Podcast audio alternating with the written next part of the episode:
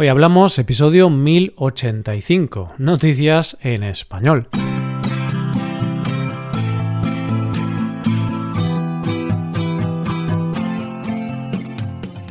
Bienvenido a Hoy Hablamos, el podcast para aprender español cada día. Ya lo sabes, publicamos nuestro podcast de lunes a viernes. Si quieres ver la transcripción completa y una hoja de trabajo con ejercicios y con explicaciones, visita nuestra web hoyhablamos.com. Hazte suscriptor premium para acceder a todo ese contenido.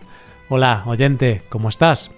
Hay un momento del año que no se sabe exactamente cuándo es, que de repente tu cuerpo te pide pensar en las vacaciones de verano, te pide ir en manga corta, aunque no haga tanto calor, y te pide beber las cosas con hielo.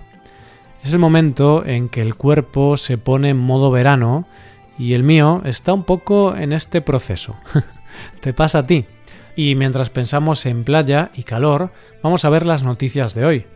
En primer lugar, conoceremos el misterio del Canal 37 Seguiremos con el drama de un pueblo al que le han cerrado el único bar que tenía y terminaremos con un misterio un tanto aterrador que ocurre en unas montañas. Hoy hablamos de noticias en español.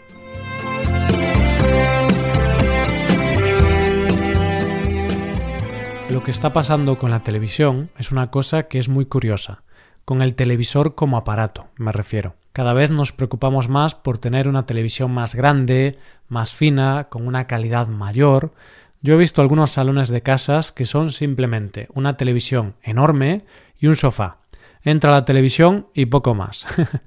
Pero a la vez que se ven cada vez más esas televisiones gigantes y con una calidad que parece que la gente de la tele está en tu casa cenando contigo, cada vez se ve menos la televisión general lo que quiero decir es que cada vez se ven más diferentes plataformas que ofrecen contenido y se ven menos las cadenas de toda la vida, con sus anuncios y sus cosas.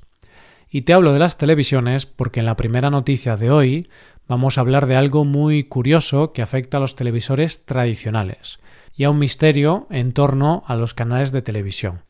El misterio comienza porque en algunos países del mundo, como Estados Unidos, Canadá, México o Guatemala, la mayoría de países que utilizan el sistema NTSC, que es un sistema de televisión analógico, no se puede sintonizar el canal 37. Es decir, el canal está, pero no sintoniza nada, solo estática. ¿Y sabes la razón? Pues porque está prohibido. Y tú te estarás preguntando, ¿qué importancia puede tener una frecuencia de televisión? ¿Por qué está prohibido?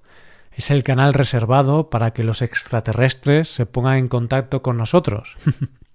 bueno, algo relacionado con los extraterrestres hay, pero indirectamente. Vamos a intentar responder a todas esas preguntas. Para responder a esta pregunta tenemos que irnos un poco atrás en el tiempo, más concretamente a 1952, cuando en Estados Unidos se empezaron a adjudicar las diferentes frecuencias UHF a los canales de televisión. El caso es que 18 de estas adjudicaciones fueron para estaciones en este canal 37. Pero a nosotros nos interesa una de esas estaciones, la que se encontraba en Patterson, Nueva Jersey. Y no tanto esta estación, sino lo que pasaba a 700 millas de allí, en un observatorio de radioastronomía en Danville, Illinois. ¿Y cuál era el problema? Pues mira, oyente, Resulta que la banda 37 opera siempre entre las frecuencias de 608 y 614 MHz.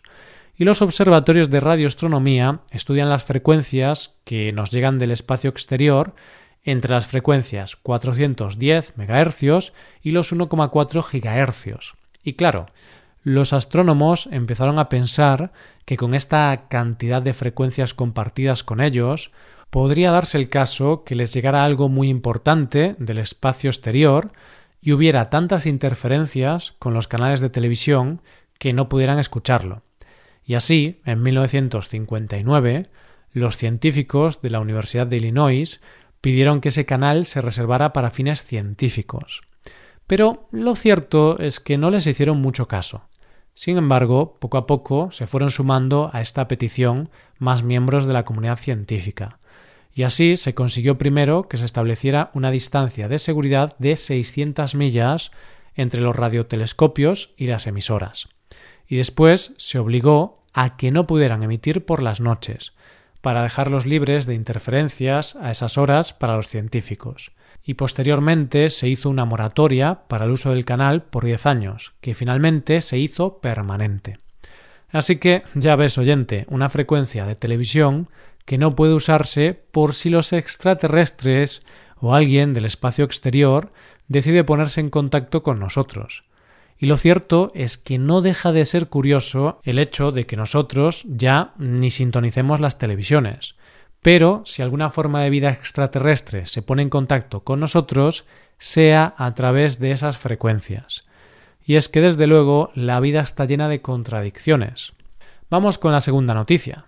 Después del confinamiento que vivimos hace un año, todos los países del mundo empezaron su desescalada con su paulatina vuelta a la normalidad. Y lo que más queríamos, una vez pudimos salir de casa, era poder salir a la calle, pasear, respirar, empezar a ver a nuestros seres queridos, amigos y familia, aunque fuera a distancia poder hablar cara a cara y no por una pantalla, y poder mirarlos a los ojos.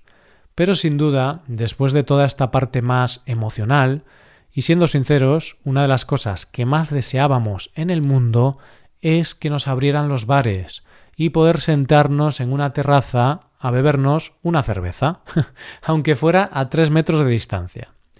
Pues imagínate, oyente, que vivieras en un pueblo que solo tuviera un bar, que se levantaran las restricciones y se pudiera volver a abrir el bar y éste no abriera. Sería desesperante, ¿verdad?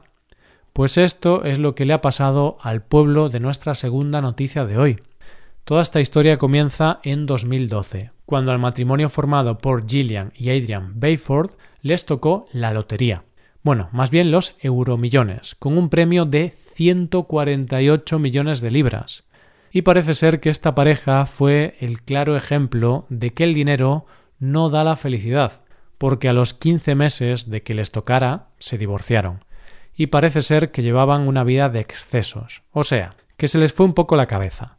Tanto es así que el hombre decidió mudarse a Australia a ver si la cosa cambiaba un poco, e incluso llegó a decir que llevaba una vida de lo más miserable. El caso es que después de estar un tiempo fuera, viviendo la vida loca, como diría Ricky Martin, Adrian volvió a su pueblo natal, Ashton, en Reino Unido, y allí tomó la decisión de comprar el único bar del pueblo, el The Rose and the Crown.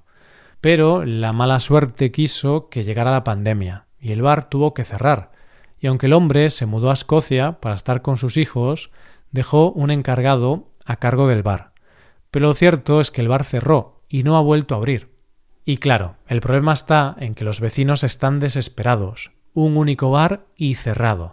Así que se han puesto en contacto con este hombre para pedirle por favor que abra el bar, que ellos necesitan su bar. ¿Y qué dice el dueño? pues dice que no, que no abre el bar. E imagínate la desesperación del pueblo que el alcalde le ha pedido por favor que lo abra y que si no lo puede abrir que se lo venda al pueblo, que estarían dispuestos a hacer una colecta para poder abrirlo y tener su sitio de desahogo en el pueblo.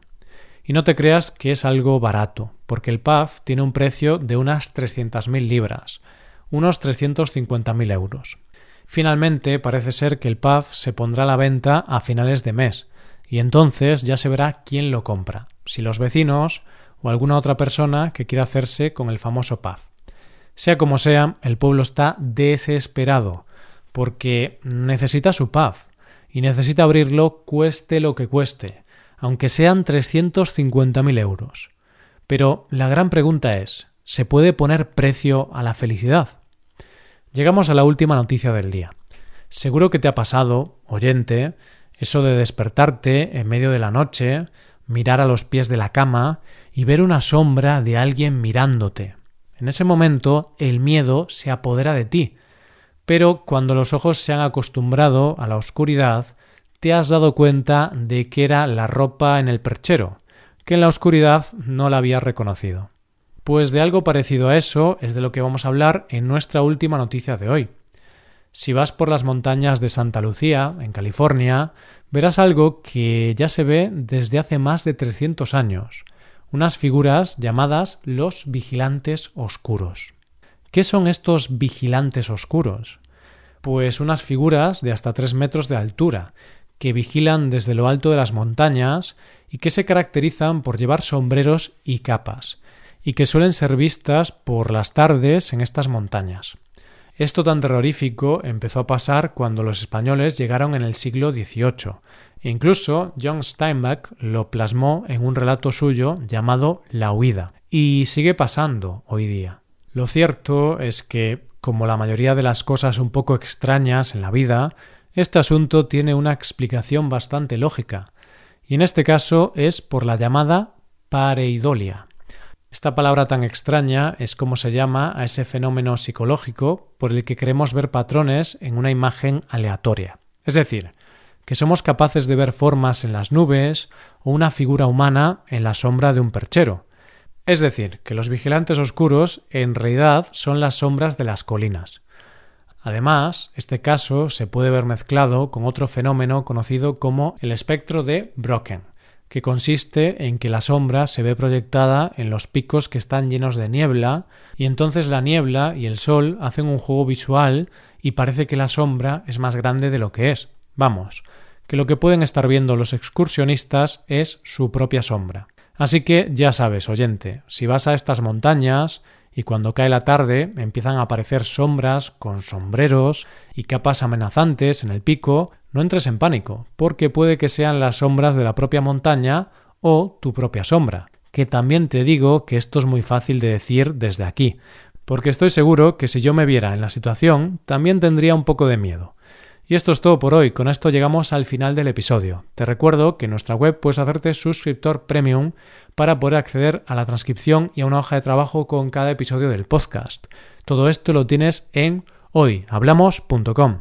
Esto es todo, mañana volvemos con dos nuevos episodios. Lo dicho, nos vemos en los episodios de mañana. Pasa un buen día, hasta mañana.